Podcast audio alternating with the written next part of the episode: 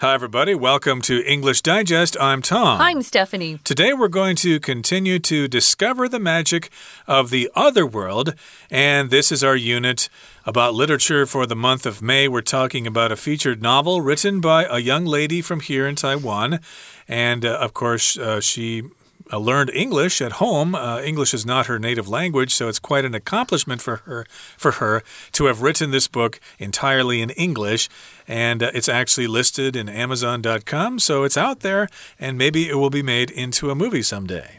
Yeah, it's really impressive. In fact, a couple of the reviews I read online when I was uh, preparing for this uh, mentioned uh, how they enjoyed her writing style. So Good for her. That's hard to do. Um, it was also mentioned that it's very creative and original. So, as you know, from day one, we started out uh, with our focus on four girls uh, two grew up in an orphanage and are um, not good friends, shall we say. That's Alexandria. She's the lead. Daphne is her foster sister, and they don't like each other. And then Alexandria has two friends, Eileen and Clarissa. And when we last left you, they were just going to school. It was a normal day for them.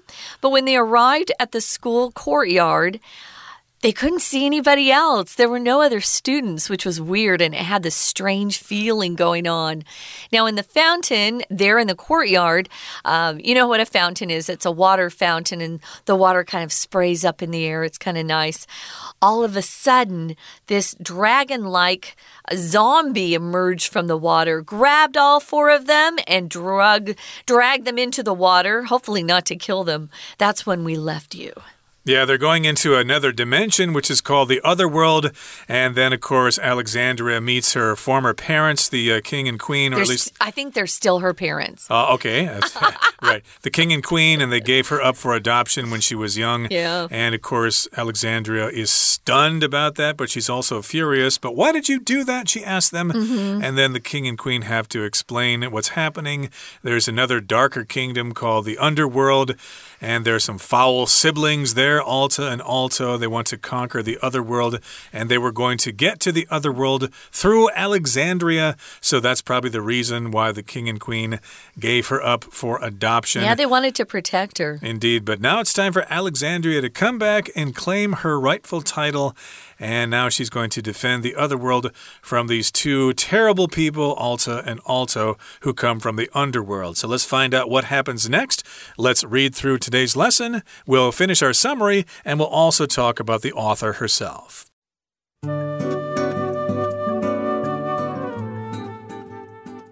Alexandria, Daphne, Eileen, and Clarissa are told of four creators, magical humans who fashioned the other world out of fire, water, nature, and sky. Reflecting on the extraordinary elemental abilities they each possess, the girls are revealed to be the Creator's heirs. Armed with magical weapons and accompanied by their teachers and otherworld elders, Helen and Zack, they are tasked with disrupting Alta and Alto's scheme to spread evil among the realms. Journeying into the obscure, ever changing underworld, the party travels toward the palace of the wicked siblings. Along the way, they battle the cunning and cruel creatures that inhabit this unfamiliar world. But they also discover allies and friends. One is Eric, Alta's teenage son, who swears an oath of loyalty to the other world after fleeing his heartless mother's abuse. It soon becomes apparent, though, that the young warrior's greatest enemy may not be the evil siblings, but something hidden deep within themselves. Can they overcome their own darker natures? The debut novel of young Taiwanese author Hermione Lee, In the Name of the Otherworld, takes readers on a vivid high fantasy adventure. Lee found her love of writing while still in elementary school and refined her craft by writing numerous short stories. In December 2021, her short story, The Enchanters, the Fairy and the Beast, earned her an honorable mention in the Global Writers of the Future competition. Balancing her time between school and writing, Lee completed the second and third parts of the Otherworld series, Marvels of the Underworld and War of the Chaotic Worlds 1 and 2, during 2021's COVID 19 lockdowns. The entire trilogy will be available later this year for fantasy lovers to enjoy. All right, everybody, it's time for us to discuss the contents of today's lesson. We're going to continue talking about the book In the Name of the Other World, and we're going to discover the magic of the other world. So here we are in the book, here where we left off. We've got Alexander, Daphne, Eileen, and Clarissa in another dimension. They're now in the other world and they are talking to the king and queen. And the king and queen just explained why Alexandria was adopted when she was so young and taken to the real world. Well, now she's going to uh, claim her rightful place as princess of the other world. So Alexandria, Daphne, Eileen, and Clarissa are told of four creators magical humans who fashioned the other world out of fire, water, nature, and sky. So we've got some magical spirits here who created the other world. And of course, they're magical humans. They are called the creators. And each of them represents different elements here fire, water, nature, and sky. And they all combined to create the other world. Oh, so it sounds like our author is also putting uh, some parts of traditional uh, Chinese belief in her books, which most authors do. You write about what you know. Uh, it says here that uh, they are, um, I guess, these magical humans. It's kind of cool. Um, I don't think they knew who they were before this. So they're told of four creators, like Tom said, who created or fashioned uh, that just means created, the other world out of fire, water, nature, and sky, reflecting on the extraordinary elemental abilities they each possess. The girls are revealed to be the creator's heirs. If you're an heir of somebody, you are um, Typically, you're a, you're a child or a grandchild of someone who's passed away, but sometimes people will leave their earthly possessions to someone that they love who isn't a family member when they pass on. So here, um, it just means that they have been given these gifts that the creators had themselves. So if you possess something, it just means you have that thing. Um, you could have a lot of possessions. That's the noun form of this verb to possess. And these girls sound like they now have some really cool abilities. Elemental. The elements, when you talk about the elements of earth, you're just talking about the physical um, parts of earth that we have the water, the sky, the earth, the soil, things like that. Those are elemental. And it sounds like they have the same kind of abilities as the creators had, who actually fashioned the other world out of things like fire, water, nature, and sky. Yep, we've got four creators. So number, our creator number one uh, is with fire. Creator number two is with water. Number three is with nature. And number four is with sky. They've got these extraordinary elementary, elemental abilities. Mm. They possess those abilities, and the girls will be their heirs. So when those creators get old and die, then the girls will take their place and they'll have those elemental abilities as well. Now, armed with magical weapons and accompanied by their teachers and otherworld elders Helen and Zach, they are tasked with disrupting Alta and Alto's scheme to spread evil among the realms. So now the fight is going to begin. They are armed with magical weapons. They have these weapons that they can use, and they're magical, like magical wands and things like that, or I should say, magic wands mm -hmm. or other uh, special weapons. And of course, they're accompanied by some other people who are going to help them. We've got the elders whose names are Helen and Zach, mm -hmm. and they have the responsibility of disrupting Alta and Alto's scheme of kind of breaking up their idea to spread evil among the realms. Basically, all these people are working together to stop these foul spirits, Alta and Alto. Yeah, if you disrupt someone from doing something, you stop them from doing something. Um, maybe you're studying for a test and you keep being disrupted uh, by the noise that's going on around you. Maybe your your brothers and sisters are playing and they're too loud, or maybe you're in the library and you're disrupted by a fire alarm or something that goes off. Well, they want to disrupt Alta and Alto's scheme, their evil plan to spread evil among the realms. If you're tasked with something, it just means someone's given you some work to do. So that's what they're tasked with. Remember, um, they were surprised to see uh, that they recognized some of these elders that approached them. And it sounds like Helen and Zach might be a couple of the teachers from their school that they didn't know were actually serving another purpose in the other world. Moving on to paragraph two. Go ahead, Tom. Okay, here it says journeying into the obscure, ever changing underworld, the party travels toward the palace of the wicked siblings. And I believe the siblings, again, are Alta and Alto. So here, interesting. It's interesting to see that the word journey is being used as a verb. It's usually a noun. I'm going on a journey mm -hmm. uh, mm-hmm. to the magical kingdom or whatever. But here, journey is being used as a verb. It just means they're having a journey. They're traveling into this obscure place. It's obscure, which means it's very unusual and it's uh, out of the way. It's hard to see. It's hard to get to. And it's always changing. It's ever changing. It keeps changing its characteristics, so it's difficult to figure out. And the party, or this group of people, travels toward the palace of the wicked sibling. So again, we've got the four girls who are heirs to the creators, and then we've got some elders, Helen and Zach. So we've got six people journeying to find those bad apples. They're not really apples, but I'm using that term to refer to bad people. Yeah, that's slang. If you're a bad apple or a bad cookie, bad apple, um, you're just a bad person. Uh, yeah, one bad apple don't spoil the whole gang girl or whatever was that? Oh, the whole bunch. That, the that's whole an bunch old song girl. by the Osmond brothers. You should know that, you know. So you could have a big uh, group of apples, and if you have one bad apple, it doesn't wreck the rest of them. So anyway, that's where Tom's getting the bad apple from. So they are going into an obscure, obscure meaning meaning unknown, ever changing. It changes a lot. Uh, underworld.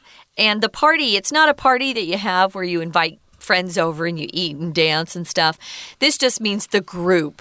Um, if you go to a restaurant in America, they'll say uh, party of five party mm. of five um, just means the group of five uh, that had a re reservation. It's your turn.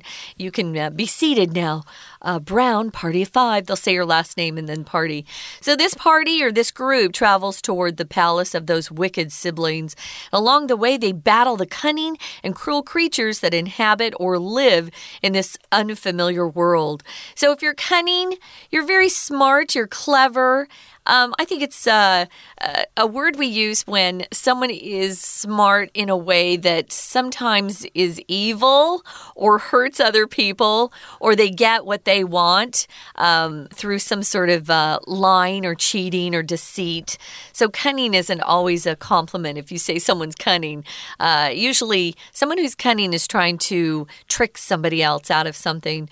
Uh, so, they're cunning and cruel creatures that live in the underworld, but they also discover or run into some allies. An ally is somebody who fights on your side to defeat a common enemy in World War II, America and the UK, we were allies. We were fighting against the Nazis together.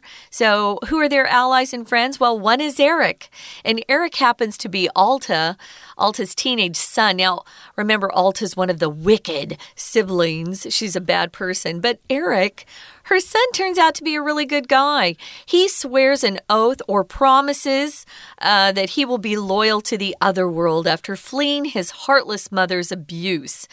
So if you um, make an oath, oath or swear an oath, it's a very, very serious promise that you can't break. And loyalty just means you are true to the people that you say you're uh, friends with, or maybe you're loyal to your country. Loyalty to your friends, your family, and your country is very important. Indeed. So, hey, that could happen if you're cruel to your children. They might uh, uh, fight against you in the future. Yeah. And I think it's about time for us to take a little bit of a break right now. So let's do that. And we'll continue talking about this story in just a couple of seconds. 听众朋友，大家好！我们昨天开始带大家到异界 The Other World。好，有四个主角，不晓得大家还知不知道？一个叫做 Alexandra，一个是 Daphne，Daphne 是 Alexandra 的姐姐。 另外呢，Alexandra 有两个很好的同学，叫做 Eileen 跟 Clarissa。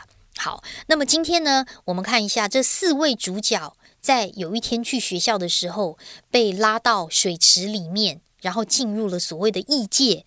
那后来故事怎么样的发展呢？今天开始看到第一段的第一句很特别，因为他们四个人后来被告知，其实有四位创世者。这四位创世者呢，就是一种魔幻的人类。他们做了什么呢？他们用火、水、大自然跟天空塑造了异界。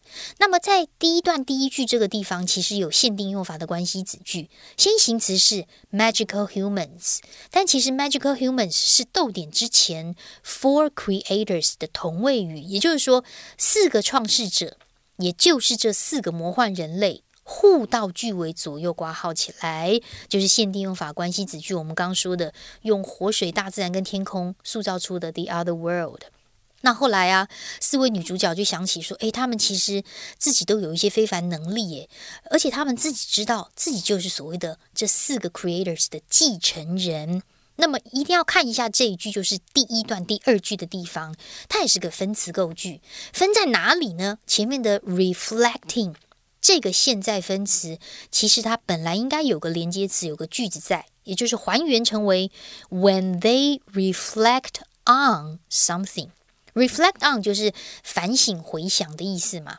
那么句子本来应该有一个 when，当他们想想哦，他们自己本来就有一些特殊能力的时候，他们突然发现其实自己是继承人呢。好，我们第一步先把 when 删掉。Reflect 变成 reflecting，那 they 这个主词呢，其实就是逗点之后的 the girls，所以主词也删掉，变成句子就是一个分词构句。想一想，reflecting on something，那么还不要走开哦，因为后面的 the extraordinary elemental abilities，它其实是一个先行词，后面的 they 到句点之前的 possess 是 which 或 that 关系词省略的一个限定用法关系子句。好，第一段的第三句还是很重要，因为我们又看到一个分词构句，怎么分？我们看到一个过去分词 armed，那么这里的 armed 是什么的省略呢？我们知道 be armed with 就是配有什么样的装备或者是武器的意思。假设我们真的要还原的话，当然前面一定会出现 be 动词，那主词是谁呢？主词一定是逗点之后的 they，也就是这四个主角，they are armed with。可是其实根据文意啊，它没有。有什么特别表示时间、原因、条件或者是让步？所以我们这样判断的话，应该是 that 后面这个逗点之后的 and 的所谓的省略。所以其实他只是把两种状况放在一起：身上配有什么样的武器，然后呢，他们就要去破坏 Alta 跟 Alto，要在两座王国传播邪恶计划的这个任务。好，所以一行人就这样开始出发啦。他们就踏入漆黑千变万化的这个暗域，然后前往邪恶姐弟的宫殿。不过，我们在第二段的第一句又看到分词构句，分哪里？分第一个字叫做 journey in。Journey into，如果 journey 当动词，当然就有开始旅程的意思。那么根据上下文判断，本来应该是 When they journey into the obscure, ever-changing on the world。我们如果把 when 删掉，journey 改成动词 ing，主词的 they 跟逗点之后的 the party 是一样的，所以 the party 指的就是这四个主角，就是 they，所以 they 也被省略掉了。所以后来呢，他们在一路上啊，就是有很多怪物出现啦，他们又作战啦，但同时也有发现一些盟友。这些盟友朋友啊，一个是 Eric Eric，Alta 他的 teenage son，他逃离了他的母亲的虐待之后，就宣誓要效忠异界。我们看一下第二段第三句，第三句逗点之后的 who 到句尾可以整个左右挂号，它就是补充说明这个 Eric。到底是谁？所以先行词是 Alta's teenage son，其实它也是逗点之前 Eric 的同位语。We're going to take a quick break. Stay tuned. We'll be right back.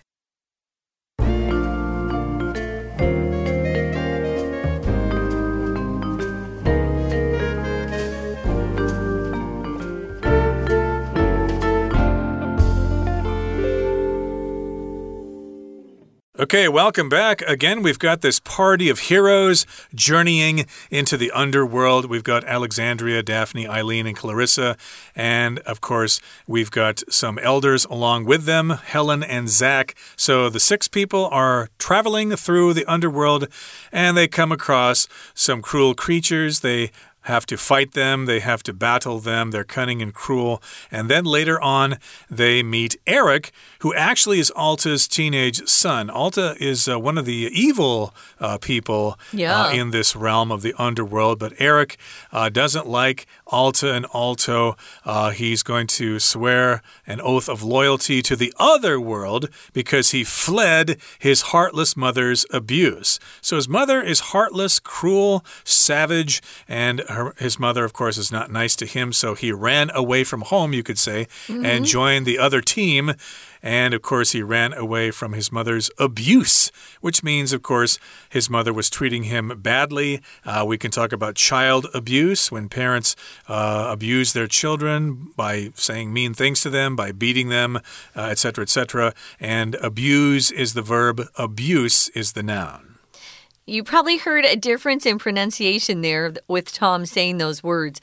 So the verb is abuse with a Z, and the noun is abuse with an S. Don't forget that. Now, it soon becomes apparent, or it's clear, though, that the young warrior's greatest enemy may not be the evil siblings, Alta and Alto, but something hidden deep within themselves. Can they overcome their own darker natures?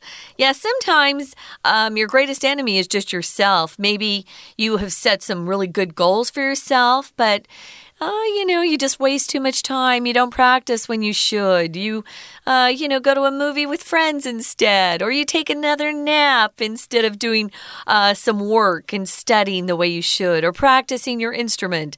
Sometimes we're our own worst enemy. Uh, you'll hear us say that a lot. So if something is apparent, it's very clear.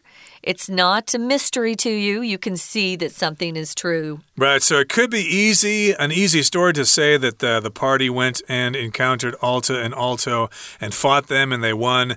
But uh, we've got an interesting twist here because yeah. it becomes clear or apparent that, hey, their greatest enemy may be something inside of themselves. Right. And, uh, well, we're going to ask this question Can they overcome their own darker natures and win the battle of evil versus good? And that's why we're not going to tell you the ending because A, we don't really know ourselves, and B, we don't want to spoil it for you, and you might go out and buy this book yourself. Now, moving on now to the final paragraph here, it says The debut novel of young Taiwanese author Hermione Lee in the Name of the Other World takes readers on a vivid high fantasy adventure.